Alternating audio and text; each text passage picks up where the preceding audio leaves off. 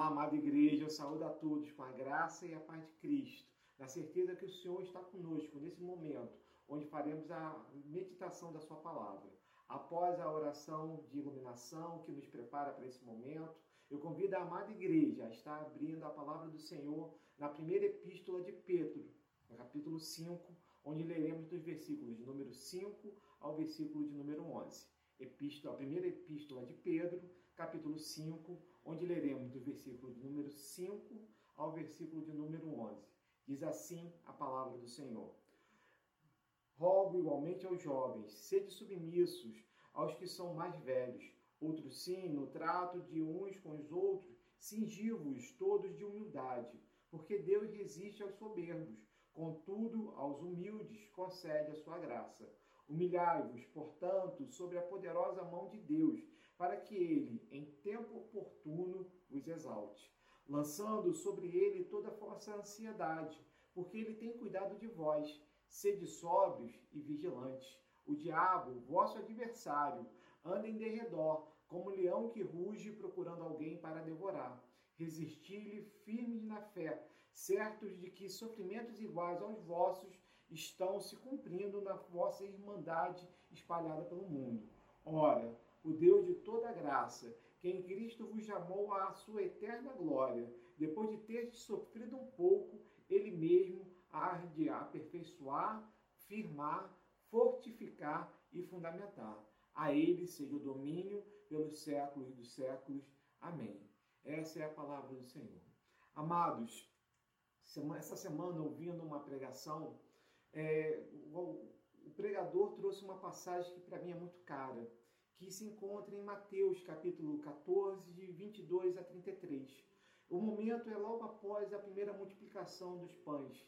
João Batista havia morrido, Jesus se isola num momento num barco, e quando ele volta, ele vê a multidão sedenta pela palavra de Deus, uma multidão que estava como ovelhas sem pastores. E ele, após falar da palavra de Deus, faz a primeira multiplicação dos pães. Após esse fato, desse momento tão histórico tão marcante da palavra de Deus, eis que ele impede os seus discípulos a entrarem num, num pequeno barco e atravessarem sem ele, porque ele se retira para orar. No meio do caminho há uma tempestade e aqui naquele momento o vento era contrário àquele barco. E os discípulos começam a ficar desesperados, pensando que iriam naufragar.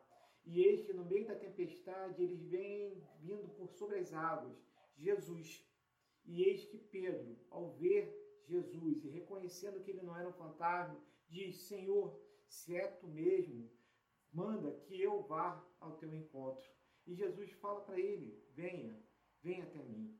E, Pedro começa, sai do barco, começa a andar sobre a água, e enquanto ele está olhando fixamente para Jesus Cristo, ele não afunda. Mas no momento que ele se distrai começa a perceber a força do vento e a força das águas, a forma que elas estavam rebeldes durante a tempestade, ele começa a afundar. E ele pede a Jesus: Senhor, salva-me. E Jesus, buscando ele pela mão, fala: Homem de pequena fé, e bota ele novamente dentro do barco. É esse mesmo Pedro que viveu tantas outras coisas ao lado de Jesus que nos escreve essa carta, essa carta tão preciosa para aquilo que devemos fazer na nossa vida, na vida cristã. Esse mesmo homem, ele é, a gente pode passar por várias passagens de sua vida que marcaram o seu caminho com Jesus. Esse homem foi chamado para ser pescador de homens. Esse homem confessa com seus lábios que Jesus Cristo é o, é o, é o Cristo de Deus. E depois, logo na sequência dessa passagem, ele vai repreender Jesus, porque Jesus está falando que da sua forma de morrer. E ele fala: Olha, tem compaixão de ti, não fala essas coisas. E Jesus o repreende, dizendo: Arreda Satanás. Esse mesmo homem estava com ele no Monte da Transfiguração. Aliás, nas principais, nos principais momentos, Pedro estava sempre com Jesus. Talvez alguns dos apóstolos não tivessem, mas Pedro, Tiago e João formavam um núcleo que estava em todo momento com Cristo Jesus, naquilo que ele passou durante o seu período do seu ministério. Esse homem tem os seus pés lavados por Cristo Jesus.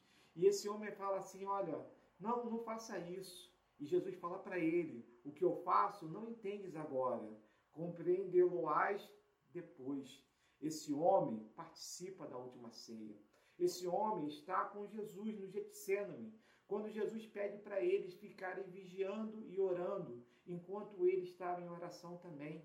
Esse homem, ao ver que Jesus ia ser preso, saca de uma espada e corta a, a orelha do servo do sumo sacerdote. E Jesus repreende ele, coloca, né, curando a orelha daquele servo do sumo sacerdote, dizendo para ele: Não faça isso. Esse homem estava com ele durante o interrogatório. Esse homem negou a Cristo Jesus três vezes antes do galo cantar. Esse homem estava com ele em todos os momentos que ele passou. Esse homem foi testemunha ocular de todo o ministério de Cristo Jesus. E esse homem, que em Atos capítulo 2, com a descida do Espírito Santo, faz um sermão onde milhares de pessoas se convertem, falando da graça que é servir a Cristo Jesus. Esse homem que agora, já com uma certa idade, viveu tantas coisas, tem agora como passar tudo aquilo que ele viveu para, para os leitores da sua carta. E é isso que ele faz, porque o momento que estava ali, né, e, e, a gente tem a certeza que Pedro escreveu essa carta, porque logo no versículo 1 ele indica quem é o autor. Pedro, apóstolo de Jesus Cristo, e indica também os seus destinatários, aos eleitos que são forasteiros da dispersão no ponto Galácia, Capadócia, Ásia e Bitínia, regiões que naquele momento passavam por algum tipo de perseguição. A igreja já estava confusa, não sabendo como agir. E Pedro vai escrever justamente para que eles possam entender, através do seu exemplo, através de tudo aquilo que ele viveu, da sua experiência, entendam como eles devem se portar. E isso é o que acontece através dessa carta. Ele começa a mostrar como deve acontecer a vida cristã. E a vida cristã, amados irmãos, ela precisa ser de um modo sinergista. E o que quer dizer isso? Quando falamos, por exemplo, da salvação, é uma ação monergista. Só a ação de Deus da salvação, não depende do homem. Já quando nós falamos da santificação, ou seja, um processo onde nós caminhamos durante a nossa vida perante Deus, guiados pelo Espírito Santo, para podermos aprender cada vez mais dele e cada vez mais acertarmos ao alvo, que é Cristo Jesus, esse processo ele é chamado de sinergista, ou seja, a ação do Espírito Santo, a ação de Deus, mas também há o movimentar do homem. Precisamos a cada momento buscar também caminhar, crescendo no conhecimento de Deus. E a vida cristã também é dessa forma, ela é sinergista, porque temos a ação do Espírito Santo nos guiando, mostrando o caminho, abrindo as portas necessárias para que nós possamos continuar em frente, mas também há a necessidade de nós caminharmos. E é isso que Pedro, através do seu exemplo, através dessa carta, vai mostrar aos seus leitores. E da mesma forma, traz a nós, nesse momento, a oportunidade de começarmos a pensar a ação do Espírito Santo em nossas vidas, mas principalmente a maneira que nós devemos caminhar para ter uma vida cristã. E é por isso que eu convido os amados irmãos a refletir nesse momento sobre a sinergia da vida cristã, a submissão a Deus. E por que eu coloquei esse título da submissão a Deus? Porque na nossa caminhada precisamos sim estar debaixo da, da ordenança do nosso Senhor, Deus Todo-Poderoso, Criador dos céus e da terra. Eu gosto muito quando o reverendo Vladimir, o anjo dessa igreja, explica quando fala sobre a função da mulher estar né, sob, submetida ao seu marido, sobre submissão da mulher em relação ao seu marido. E ele sempre fala que a submissão quer dizer estar na mesma missão, debaixo da mesma missão. E é isso que o Senhor começa a falar, explicando nesse texto, através de Pedro, porque ele começa a falar, primeiramente, para os jovens, né? rogando aos jovens, né? e roga igualmente aos jovens, porque nos primeiros quatro versículos ele vai falar com os anciãos, com a liderança, com os presbíteros, aqueles que tinham o povo sobre a sua, sobre a sua incumbência tinham a incumbência de ensinar a palavra do Senhor. E agora ele se dirige, como ele fala, rogo igualmente aos jovens. E aí você que talvez tenha mais idade, como eu, que já tenha uma certa experiência em cabelos brancos, pode pensar que essa mensagem não é para você, mas é um ledo engano. Porque na realidade a relação que ele está fazendo aqui é dos anciãos, ou seja, da liderança da igreja, os presbíteros, pastores, né? no nosso caso hoje a liderança de nossas sociedades internas, os nossos diáconos, oficiais da igreja, com, com o, o restante da membresia, aqueles que ainda estão caminhando na fé. Todos nós estamos caminhando na fé e só vamos alcançar a perfeição quando Jesus voltar para nos buscar. Mas a cada momento percebemos que a liderança ela tem que ter uma maturidade espiritual para poder ajudar que o restante da membresia, as ovelhas do Senhor, possam chegar e alcançar o mesmo ponto. E é justamente sobre isso que nós vamos falar. Como podemos fazer na nossa vida cristã para podermos chegar e sermos, estarmos realmente submissos à vontade do Senhor. E de que forma faremos isso? A primeira forma que esse texto nos fala é sobre a humildade. Precisamos ser humildes. E ele fala ainda no versículo número 5, fala, cingivos de todos de humildade. A gente deve se cingir, ou seja, a gente precisa se vestir. A referência aqui é de um pano ou de uma toalha que formava como se fosse um avental, onde identificava que aquela pessoa era um escravo, ou seja, uma pessoa que era um serviçal daquela casa. Então, ou seja, quando se fala aqui de servir, está falando de da humildade em si. E não há como a gente pensar nessa expressão sem pensar no momento que Jesus, e no Evangelho de João, no capítulo 13, nos seus primeiros versículos, ele lava os pés de seus discípulos. Falei antes que Pedro estava nesse momento e a referência para ele com certeza era muito clara, porque ele fala primeiramente para Jesus que ele não deveria, que ele não queria, que ele não era digno que isso acontecesse. E aí Jesus fala para ele: Olha, se eu não lavar os seus pés, você não tem parte comigo. E aí ele fala: Então não lave só os pés, lave também a minha cabeça. E Jesus fala: Não, basta nesse momento para aquilo que é necessário que eu lave os seus pés. E Jesus, a partir do versículo 13, João capítulo 13, versículo 13, ele começa a explicar o motivo que ele fez isso. Vós me chamais o Mestre e o Senhor, e dizeis bem, porque eu o sou. Ora, se eu sendo o Senhor e o Mestre vos lavei os pés, também vós deveis lavar os pés um dos outros, porque eu vos dei o exemplo, para que como eu vós, vós vós fiz, como eu vos fiz, façai vós também. Em verdade, em verdade vos digo que o servo não é maior do que o seu senhor, nem o enviado maior do que aquele que o enviou. Ora, se sabeis estas coisas, bem-aventurados sois se as praticardes. Jesus dá o exemplo para Pedro. Jesus fala, como ele falou antes, eu falei, olha, você hoje pode não entender o que eu estou fazendo, mas vai chegar o dia que você vai entender. E Pedro, ao trazer como primeiro ponto, para que nós possamos estar realmente submissos ao Senhor, para que nós possamos caminhar na nossa vida cristã, ele indica que nós precisamos ter humildade. Porque agora ele entende. E ele usa o mesmo termo que usou, que Jesus usou para trazer essa mensagem para nós hoje, mostrando que nós, como servos do Senhor, precisamos ser humildes Precisamos nos submeter às autoridades, às autoridades da igreja, às autoridades do Estado, aqueles que são superiores a nós, porque isso é a forma que o Senhor nos ensinou. Precisamos principalmente nos submeter ao nosso irmão. Precisamos a cada momento buscar conhecer o nosso próximo, amar o nosso próximo como a nós mesmos, entendendo a ele como igual, não só como igual, mas como superior, dando a eles toda a honra e glória porque precisamos ver na face do próximo, do próximo ao próprio Cristo Jesus.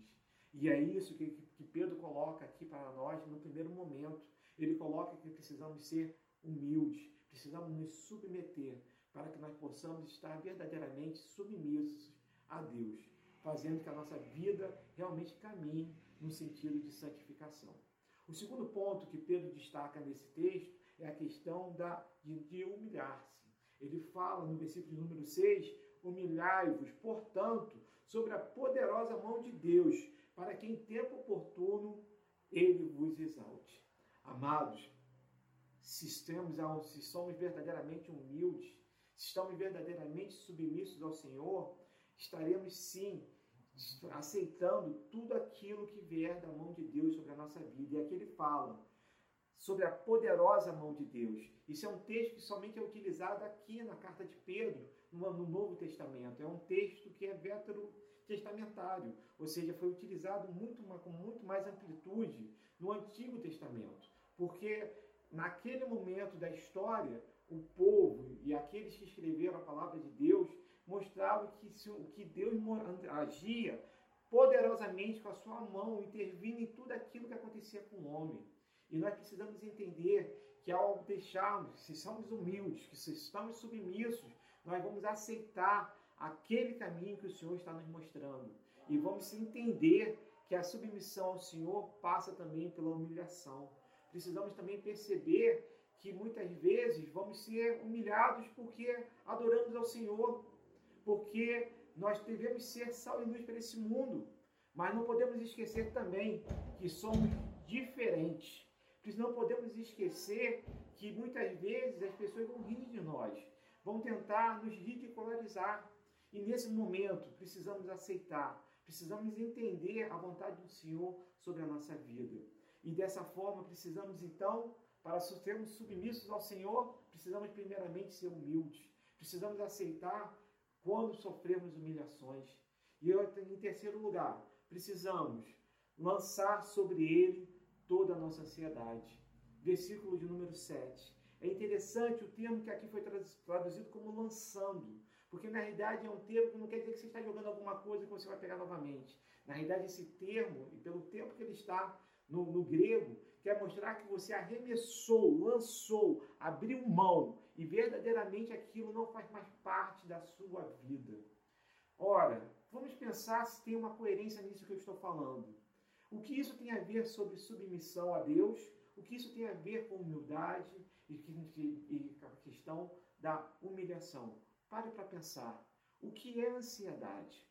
A ansiedade é tentarmos projetar um futuro, desejando que as coisas aconteçam de determinada forma e ficarmos questionando se aquilo vai acontecer ou não.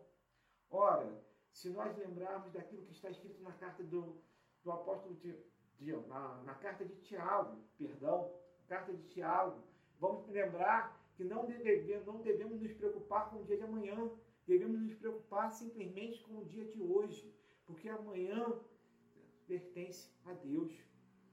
Por que ficarmos ansiosos? se o nosso futuro está na mão de Deus? Por que ficarmos ansiosos se temos a certeza e a confiança que enquanto dormimos, Deus prepara um novo dia para as nossas vidas? Que Ele está conosco em cada momento, como Ele mesmo nos prometeu. Se você verdadeiramente confia no Senhor, você vai estar sobre, sobre a vontade dEle, confiando na sua soberania. E não há por que você ficar ansioso. Então, o que o texto está nos falando é que nós devemos, se ainda temos esse sentimento de ansiedade, devemos pegar tudo aquilo que está nos, nos preocupando, nos angustiarmos, entregarmos, lançarmos na mão do Senhor, porque Ele sim vai cuidar de nós a cada momento. E isso é se submeter ao Senhor. Isso é confiar nele. É saber que nós dependemos completamente da vontade dele para que as coisas aconteçam na nossa vida não podemos nos, lembrar, nos esquecer do texto que está em Mateus capítulo 6. Por isso, pois digo, não andeis ansiosos pela vossa vida, quanto ao que haver de comer ou beber, nem pelo vosso corpo, quanto ao que haver de vestir. Não é a vida mais do que o alimento, e o corpo mais do que as vestes? Observai as aves do céu, não semeiam, não colhem, nem ajuntam em celeiros. Contudo, vosso Pai Celeste as sustenta. Porventura, não valei vós muito mais do que as aves? Qual de vós, por ansioso que esteja, pode acrescentar um côvado ao curso da sua vida? E por que andais ansiosos quanto ao vestuário? Considerai como crescem os lírios do campo. Eles não trabalham, nem fiam. Eu, contudo, vos afirmo que nem Salomão, em toda a sua glória, se vestiu como, como qualquer deles. Ora, se Deus veste assim a erva do campo, que hoje existe e amanhã é lançada no forno. quanto mais a vós outros, homens de pequena fé. Portanto, não inquieteis dizendo que comeremos, que beberemos, ou com quem nos vestiremos, porque os gentios é que procuram todas essas coisas. Pois vosso Pai Celeste sabe que necessitais de todas elas. Buscai, pois, em primeiro lugar, o seu reino e a sua justiça, e todas essas coisas vos serão acrescentadas. Portanto, não vos inquieteis com o dia de amanhã, pois amanhã trará os seus cuidados. Basta ao dia o seu próprio mal. Esse texto está em Mateus, no Evangelho de Mateus, capítulo 6, do versículo de número 25 ao versículo de número 34. Lance a Cristo Jesus todas as suas ansiedades. Tire do seu coração tudo aquilo que te preocupa, para que você possa se concentrar naquilo que realmente necessita da sua atenção, que é buscar o entendimento e o conhecimento de Cristo Jesus, de estar numa vida de oração, de leitura da palavra, na certeza que há um Deus sobre a sua vida, que ele, se não fosse por ele, você não poderia nem respirar. Aliás, se não fosse por ele, você não existiria. Eu não existiria, porque eu era pó. E do pó ele soprou alma vivente, me formando.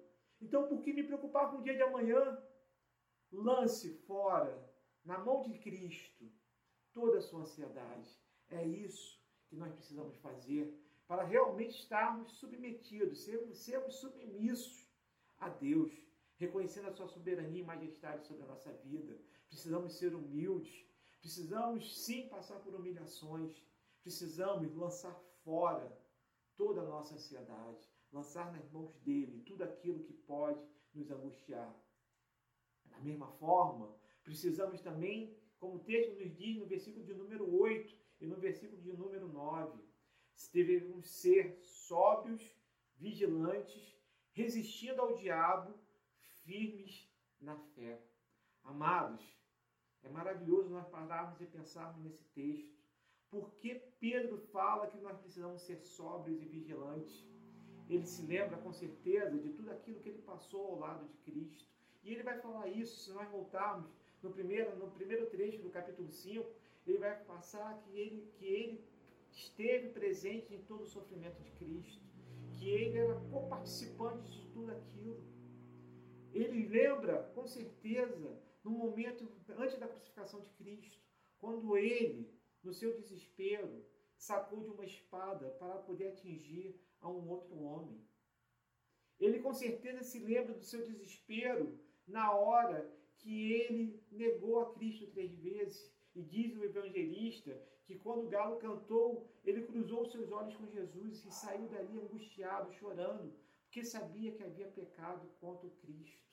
Ele sabia que ele tinha negado a Cristo três vezes. Esse homem não conseguiu seguir o conselho de Cristo Jesus. Jesus sabia o que ele iria passar, a tentação que ele iria passar. Falou para ele ficar vigilante, em oração.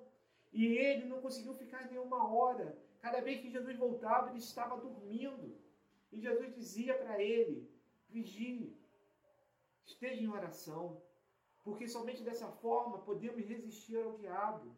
E a palavra aqui nos fala que o diabo, vosso, nosso adversário, vosso adversário, meu adversário, e a palavra que está aqui é antidicos, né, que na realidade é aquele que te acusa perante um juiz.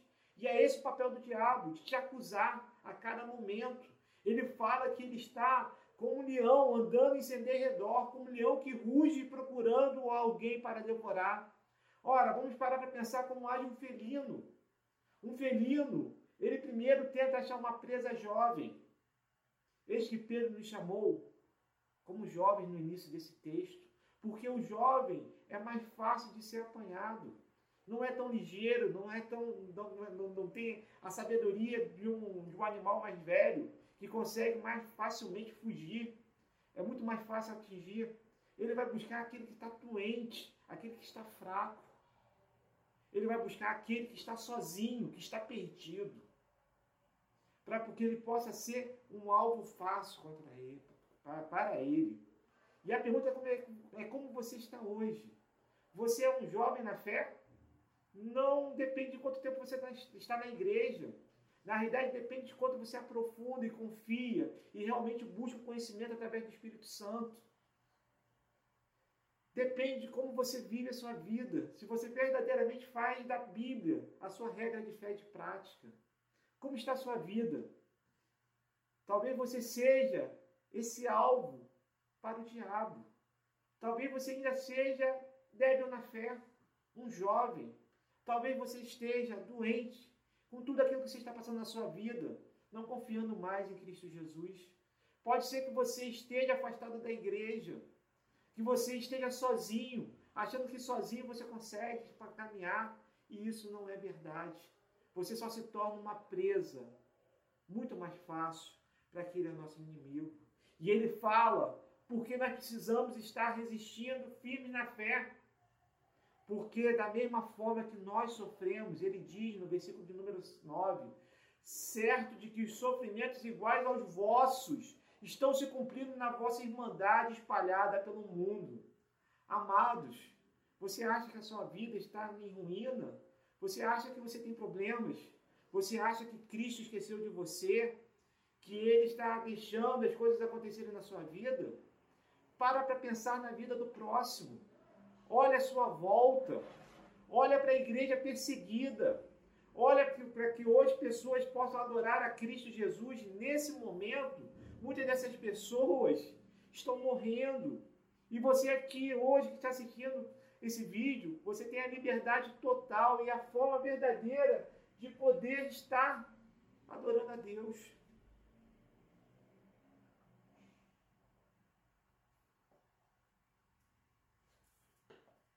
Não pense que Jesus esqueceu de você. Não pense que os teus problemas podem fazer você sucumbir porque a palavra nos garante que a cada problema que nós temos na vida, Jesus nos dá a força necessária, através do Espírito Santo, para podermos combatê-la. Saiba que o Senhor é contigo a cada momento. Não se sinta sozinho. Saiba que nesse momento outras pessoas passam pela mesma coisa que você. Saiba que tem pessoas que passam por problemas, problemas piores que o seu e mesmo assim estão adorando a Deus.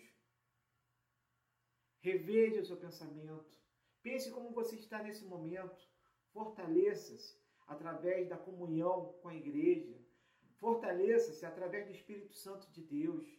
Fortaleça-se reconhecendo a soberania de Deus sobre a sua vida. Fortaleça-se orando. Fortaleça-se fortaleça através da leitura da palavra. Amados, certos de que sofrimentos iguais aos vossos estão se cumprindo na vossa irmandade espalhada pelo mundo. Olha para o próximo, ajude-o. Lembra que isso é necessário para você ter realmente humildade. Olhe para o próximo com amor. Lembre-se que o maior mandamento é você adorar a Deus de todo o seu entendimento, de toda a sua força, de toda a tua alma, de todo o seu conhecimento. Mas o segundo maior mandamento é você amar o seu próximo como a ti mesmo. Seja submisso a Deus. Seja humilde. Aceite quando passar por humilhações. Lance fora a toda a sua ansiedade e seja sóbrio e vigilante. A palavra sóbrio aqui pode trazer para vocês alguma estranheza, porque muitas vezes quando nós falamos sóbrio, nós pensamos na embriaguez.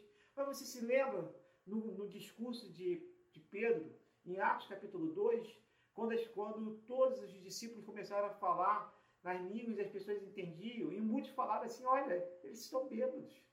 E Pedro diz: não, esses homens estão sóbrios. Paulo, Pedro, ao se desesperar e negar Jesus, ele estava fora do seu foco. Ele, podemos dizer que apesar de ele não ter bebido, ele não estava na sua sobriedade. Para que nós possamos adorar a Deus, precisamos estar sóbrios e vigilantes, resistindo ao diabo, firmes na nossa fé. E é isso que nós devemos fazer. E ele fala para nós em Mateus capítulo 5, no discurso do monte, no sermão do monte, ele nos fala, no versículo de número 10, 11 e 12: Bem-aventurados os perseguidos por causa da justiça, porque deles é o reino dos céus. Bem-aventurados sois quando por minha causa vos injuriarem e vos perseguirem, e mentindo disserem todo mal contra vós. Regozijai-vos e exultai, porque é grande o vosso galardão nos céus, pois assim perseguiram os profetas que viveram antes de vós. Resista, seja sóbrio, seja, seja vigilante. Entenda tudo aquilo que você vai passar em nome de Cristo Jesus. E seja, como o texto nos falou, seja bem-aventurado. E aí nós temos quatro grandes pontos para podermos trabalhar na nossa vida. E eu você analisar sua vida por esses pontos. Como você está? Para que nós possamos fazer a nossa parte na sinergia da vida cristã, para podermos nos submeter a Deus de, verdadeira, de, maneira verdadeira. Precisamos buscar isso.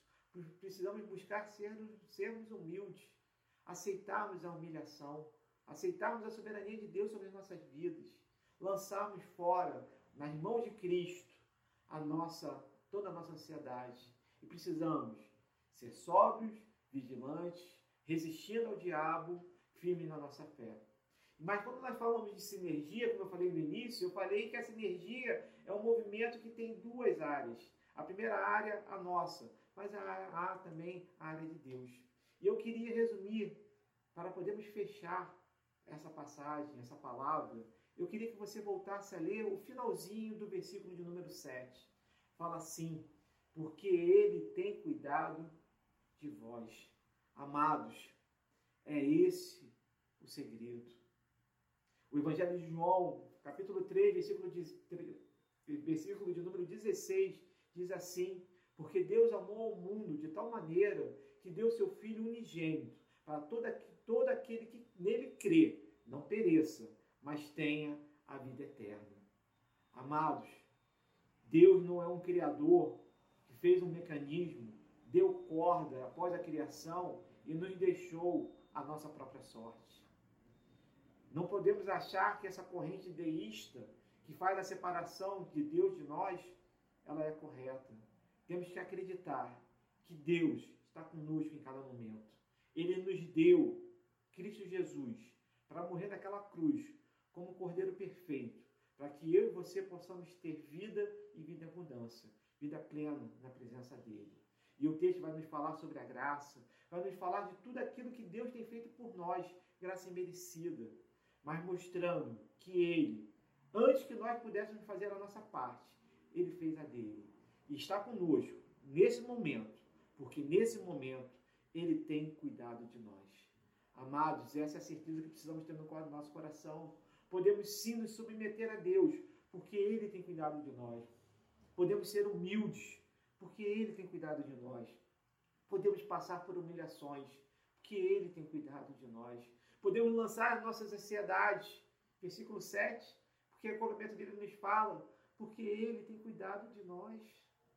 Amados, podemos ser sóbrios, vigilantes, resistir ao diabo e sermos firmes na nossa fé, porque ele nos amou de tal forma que nos deu o seu Filho unigênito para morrer por nós, para todo aquele que crê não pereça, mas tenha vida eterna. É isso que ele separou para mim e para você. É isso que ele fez por nós e fará até o momento que ele voltar para nos buscar, onde estaremos regenerados na sua presença, vivendo eternamente debaixo da asa de Cristo Jesus.